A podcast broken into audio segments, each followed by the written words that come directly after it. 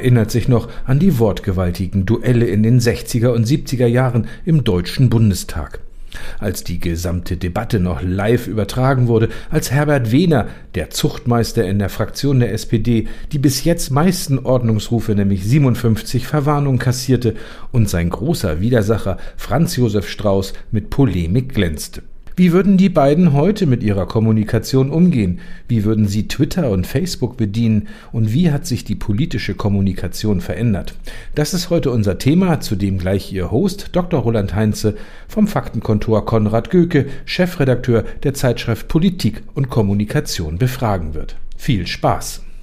Herzlich willkommen zur Folge 43 unseres Faktenfunks, dem Podcast der Faktenkontorgruppe. Mein Name ist Roland Heinze, ich bin Ihr Gastgeber und Host. Unser Thema heute, der Wandel in der politischen Kommunikation und der ist wohl kaum noch wegzudiskutieren. Dazu brauchen wir deswegen Experten und ich rede heute dazu mit Konrad Göke, dem Chefredakteur des Magazin Politik und Kommunikation. Herr Göke, herzlich willkommen und schön, dass Sie da sind. Ist ja einiges los gerade in der Welt und vermutlich nicht nur bei uns hier in Deutschland. Ja, hallo. Ähm, Herr Göke, seit drei Monaten schaltet die Ampel die politischen Geschicke in der Bundesrepublik. Nicht nur ein Farbwechsel, sondern vielleicht auch ein Kommunikationswechsel. Ähm, wer gehört äh, da im Moment für Sie zu den Kommunikationssiegern der ersten Runde und wer zu den Verlierern? Ja, es hat bei den Parteien ja schon Ankündigungen gegeben bezüglich der politischen Kommunikation. Die Grünen hatten zum Beispiel im Wahlkampf schon versprochen, eine andere neue Politik machen zu wollen, die dann auch verbunden ist mit einer neuen Kommunikation.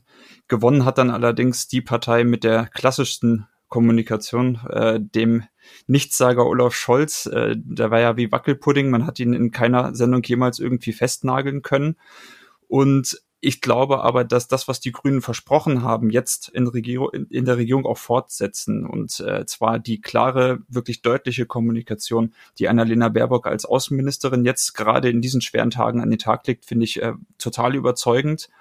Sie nimmt die Leute wirklich mit und Robert Habeck hat ja eine Kommunikation, wo er versucht, immer ehrlich zu sein. Äh, der Subtext bei ihm ist immer, ich sag euch die Wahrheit auch, wenn sie unbequem ist, auch wenn sie unbequem für mich ist. Ähm, und das setzt er eben auch fort, äh, setzt sich rein in die Gespräche, in die Interviews, zieht er auch nicht zurück und liefert dann eben manchmal auch Antworten ab, die ihm vielleicht als Videoschnipsel in ein paar Jahren noch um die Ohren geschlagen werden könnten. Und dieses Risiko geht er aber bewusst ein. Und ich glaube, das ist die äh, neue, frische Art der politischen Kommunikation, die die Grünen mit reinbringen. Und wir werden sehen, wie nachhaltig das ist. Erfolgversprechender ist am Ende jetzt doch der klassische Weg gewesen. Aber ich glaube, das ist gerade etwas, was sich im Wandel befindet. Und da sind gerade die Grünen für mich auf der Gewinnerseite. Ja, dann haben wir nicht nur die Ampel in der Regierung, sondern wir haben auch Opposition, die sich auch zu Wort meldet und das natürlich auch äh, dieser Tage tut. Ähm, da wurde kräftig das Personal gewechselt, insbesondere bei der Union. Ähm, hat das einen kommunikativen Mehrwert äh, gegeben aus Ihrer Sicht ähm, oder ist da alles beim alten Stil geblieben? Also so ein große Stühlerücken habe ich da nicht gesehen. Ich habe das Gefühl, dass äh, die insgesamt einfach geschrumpft sind, bis auf die AfD-Fraktion, die einfach nahtlos an ihre Kommunikation anschließt der vergangenen Monate und Jahre. Da sind die letzten Feigenblätter jetzt auch noch gefallen. Also äh, die Maske ist jetzt ganz weg. Ich glaube, die AfD kratzt jetzt wirklich ganz am rechts, rechtsextremen Rand. Und gerade jetzt in der äh, Ukraine-Krise und dem Angriffskrieg von Russland haben die hat die AfD große äh, Schwierigkeiten oder auch große Uneinigkeit äh, sieht man auch bei der Linken, die große Schwierigkeiten hat, ihre Positionen, die noch übertüncht wurden im Wahlkampf irgendwie zu überdecken. Äh, bei der Opposition, äh, bei der Oppositionspartei, die die größte ist, bei der Union, äh, besteht die Schwierigkeit jetzt eigentlich in einer ganz anderen Sachlage und zwar, dass sie jetzt erstmal Opposition wieder lernen muss. Nach so vielen Jahren, die sie regiert hat, sind die vielen neuen Gesichter gar nicht so sehr ausschlaggebend, sondern ich glaube, dass jeder in der Union, auch diejenigen, die vielleicht äh, nachgerückt sind, ein Selbstverständnis haben, doch eher eine Regierungspartei zu sein. Und die müssen jetzt aber die Regierung kritisieren, sie müssen Vorschläge bringen, sie müssen versuchen, konstruktiv auch zu sein. Und äh, was man auch hört in Berlin ist, dass sie jetzt erstmal auch lernen müssen, kleine Anfragen zu schreiben. Und äh, die Meister der kleinen Anfragen, die FDP, die müssen das ja jetzt nicht mehr machen ich weiß nicht, ob sich die Union von den FDP-Kollegen da mal den einen oder anderen Tipp holt, aber auf jeden Fall wird das, glaube ich, eine große Herausforderung. Gar nicht so sehr nur in der Außenkommunikation, sondern tatsächlich im parlamentarischen Prozess die Daumenschrauben der Regierung anzulegen und mit kleinen Anfragen Informationen rauszukitzeln, die die Regierung von alleine so gerne eigentlich nicht rausgeben würde. Ja, das ist das eine Geschäft. Das andere Geschäft ist aber auch, ähm, die kommunikativ ähm, darzustellen und die Ergebnisse zuzuspitzen.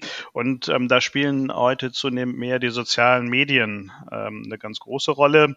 Und ähm, da herrscht nur ein bisschen eine andere Sprache, als sie die klassische Politik häufig spricht. Ähm, passen sich die Politikerinnen inzwischen zunehmend an oder fremdeln sie in großen Mengen weiterhin? Was ist Ihr Eindruck? Ich glaube, dass die Politik im Großen und Ganzen aus Menschen besteht, die Profis sind oder Profi genug sind, um die verschiedenen Ansprachen der äh, Kanäle auch einzuhalten. Also sie wissen, auf Twitter funktioniert, sie wissen, was im Plenum funktioniert und sie wissen, was man vor Kameras sagen muss.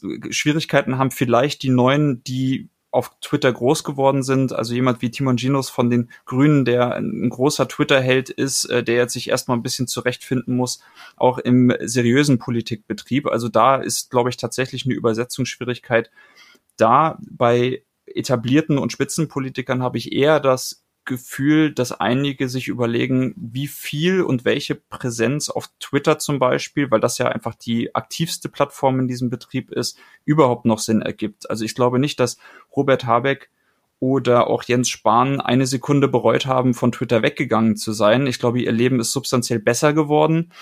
Und ich glaube, der Blick aufs Handy macht auch mehr Spaß. Und äh, jetzt haben wir zuletzt ja auch wieder mit der schleswig-holsteinischen Bildungsministerin Karin Prien gesehen, die sich da auch in der Twitter-Debatte die Finger verbrannt hat, als es darum ging, ob man jetzt äh, Kinder in der derzeitigen Corona-Situation noch in die Schule schicken kann oder nicht und wie groß jetzt am Ende wirklich das Risiko ist. Und ich glaube, da ist die Diskussion auch völlig aus dem Ruder gelaufen.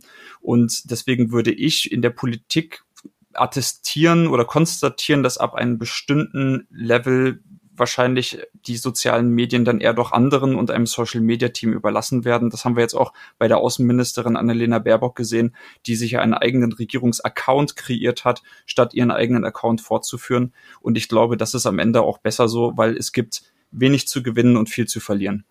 Wer sich auch gerade einen eigenen Account sozusagen kreiert hat, nämlich eigentlich einen ganzen Social Media Plattform, ist jemand, der beim Thema schrille Kommunikation vier Jahre lang, äh, zumindest äh, was die Schrillheit betrifft, die Nase vorn hatte und jetzt auch nicht ganz abgetreten ist von der Bühne. Das ist Donald Trump. Hat der dafür gesorgt, dass sich politische Kommunikation ändert und das Gefühl für gute Kommunikation auch völlig verloren gegangen ist? Oder wirkt er nicht nach? Glaube, dass diese Art der Kommunikation und Demagogie in Deutschland noch einen schwereren Stand hat als in anderen Ländern, weil es in Deutschland doch noch immer noch das Gefühl gibt, es gibt bestimmte Sachen, die gehören sich einfach nicht. Und da sind andere Länder dieser populistischen Versuchung eher erlegen. Also wenn man sich die Präsidentschaftsdebatten zum Beispiel in Frankreich anschaut, wenn man sich den Minister, äh, den Premierminister in Großbritannien auch anschaut, da werden natürlich die richtigen Hebel und Knöpfe gedrückt. Und das funktioniert dann auch ganz gut. In Deutschland habe ich das Gefühl, dass es noch sowas wie eine Brandmauer des guten Geschmacks dagegen gibt und dass zum Beispiel das Potenzial, dass Krawallparteien äh, links und rechts für sich jetzt mittlerweile beanspruchen, relativ ausgereizt ist. Und äh, ich finde das gut. Ja, wenn wir mal ähm, Mauer des guten Geschmacks ähm, uns anschauen, dann ist die natürlich auch immer äh, im Kontext der jeweiligen Zeit zu sehen. Und es gibt ja ein, äh, ein interessantes Phänomen, ähm, dass viele Menschen sich nach Politikern wie Strauß, Wehner, Schmidt und Kohl und deren vermeintlich äh, klaren Worte zurücksehen. Wenn man sich mal die alten Debatten anguckt, äh, dann wäre ja nach fast jeder Äußerung ein Rücktritt fällig nach heutigen Maßstäben. Ähm, ist da eine etwas komische Wahrnehmung im, im Schwelgen in der Nostalgie Nostalgie oder haben die was wirklich anders gemacht und wären alle noch im Amt? Ich glaube, da war die Welt noch ein bisschen einfacher. Wir sind jetzt ähm, in einer sehr schwierigen Zeit, weil es eben wahnsinnig viele verschiedene differenzierte Lebensmodelle, Meinungen gibt. Äh, es gibt auch einen, heute einen ganz anderen Respekt für verschiedene Lebenswirklichkeiten. Und ich glaube, diese Lebenswirklichkeiten sind in früheren Zeiten einfach nicht repräsentiert gewesen und haben auch im Diskurs nicht stattgefunden. Die Leute haben versucht, sich irgendwie um die wenigen Positionen zu gruppieren, die es kommunikativ irgendwo gab oder politisch irgendwo gab.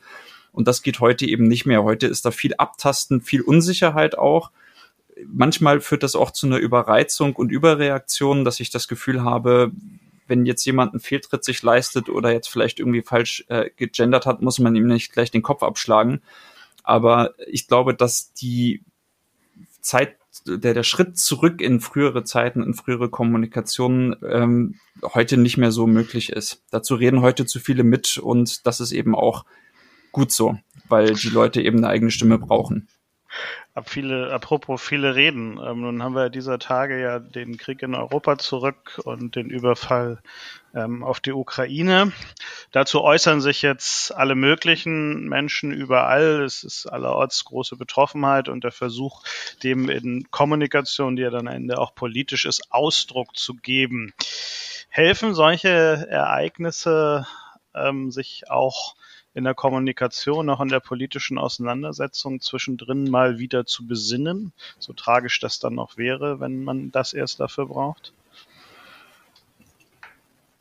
Jein. Das ist ja immer die beste Antwort auf solche Fragen. Haben wir mal alles offen.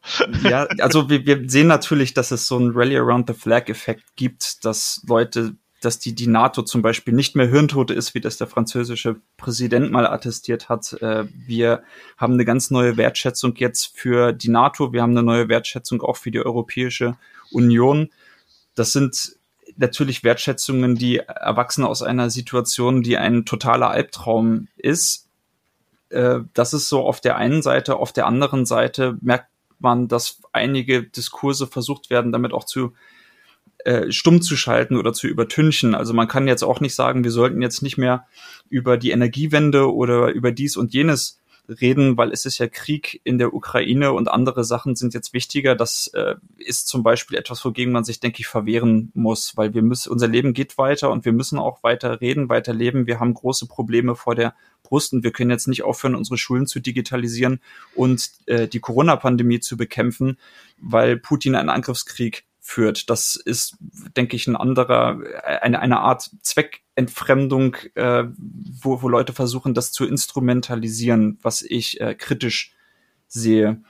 Aber Absatz, was, äh, ja? Ja? Die sagen ruhig weiter.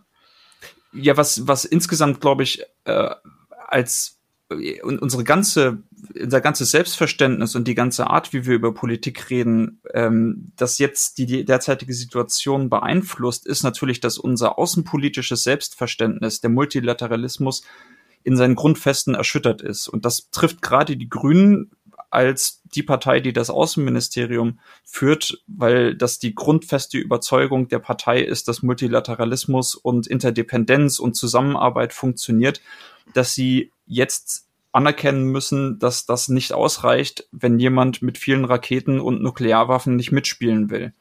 Und ich glaube, das wird einen sehr schmerzhaften Diskurs noch geben, wo wir uns Realitäten stellen. Das hat ja der Generalinspekteur der Bundeswehr auch gesagt, dass wir blank dastehen, äh, was, glaube ich, das schlimmstmögliche Zeugnis ist, dass der Chef der Bundeswehr seinem Laden ausstellen kann.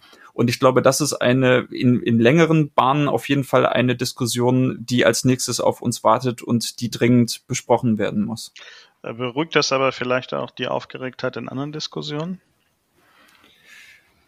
Das glaube ich nicht, weil das der Logik der Diskussion widerspricht, die wir im Moment haben. Also ich glaube, dass viele Probleme verabsolutiert werden und diese, diese Schwarz-Weiß-Gruppierungen die entweder entschlossen dafür oder total dagegen sind. Das ist eine Logik, die sich, glaube ich, durch eine derartige humanitäre und internationale Katastrophe maximal zeitweise vielleicht auflösen wird. Vielleicht gibt es den einen oder anderen, der in so einer Diskussion sich vielleicht mal rauszieht und sagt, okay, das geht jetzt zu weit. Aber ich glaube, dass die Diskussionslogik, die solchen Debatten durch die sozialen Medien und auch durch WhatsApp Gruppen aufgedrückt wird, am Ende so zwingend ist, dass sie von so etwas, glaube ich, nicht ins rechte Licht oder in den richtigen Maßstab gerückt wird. Und das ist ja auch einer der Gründe, warum die russische Kriegs Propaganda und äh, Desinformationskampagnen so gut funktionieren. Sie spielen diese Klaviatur ja hervorragend und ich glaube, das ist insgesamt vielleicht ein Problem, auf das wir eine Antwort finden müssen, aber vielleicht nicht durch eine Katastrophe, die das alles in den rechten Maßstab rückt, sondern dass wir insgesamt vielleicht die Regeln, nach denen wir solche Sachen besprechen, auch einmal auf einer Metaebene besprechen und sagen, wie wollen wir eigentlich zusammen über politische Probleme reden? Ja, spannende Einschätzung von Konrad Gücke. Vielen Dank für das Gespräch. Ja, das war auch schon die 43. Folge im Faktenfunk. Ähm, in der nächsten Folge haben wir Jürgen Kornmann, den Chief Marketing Officer der Deutschen Bahn, äh, zu Gast. Da reden wir über die Verkehrswende den Klimaschutz äh, und warum eigentlich jeder Sturm die Schiene ausbremst. Mal schauen, ähm, was er dazu zu sagen hat. Mein Name ist Roland Heinze, ich war Ihr Host und Gastgeber im Faktenkunk und freue mich aufs nächste Mal. Danke für die Einladung. Gerne.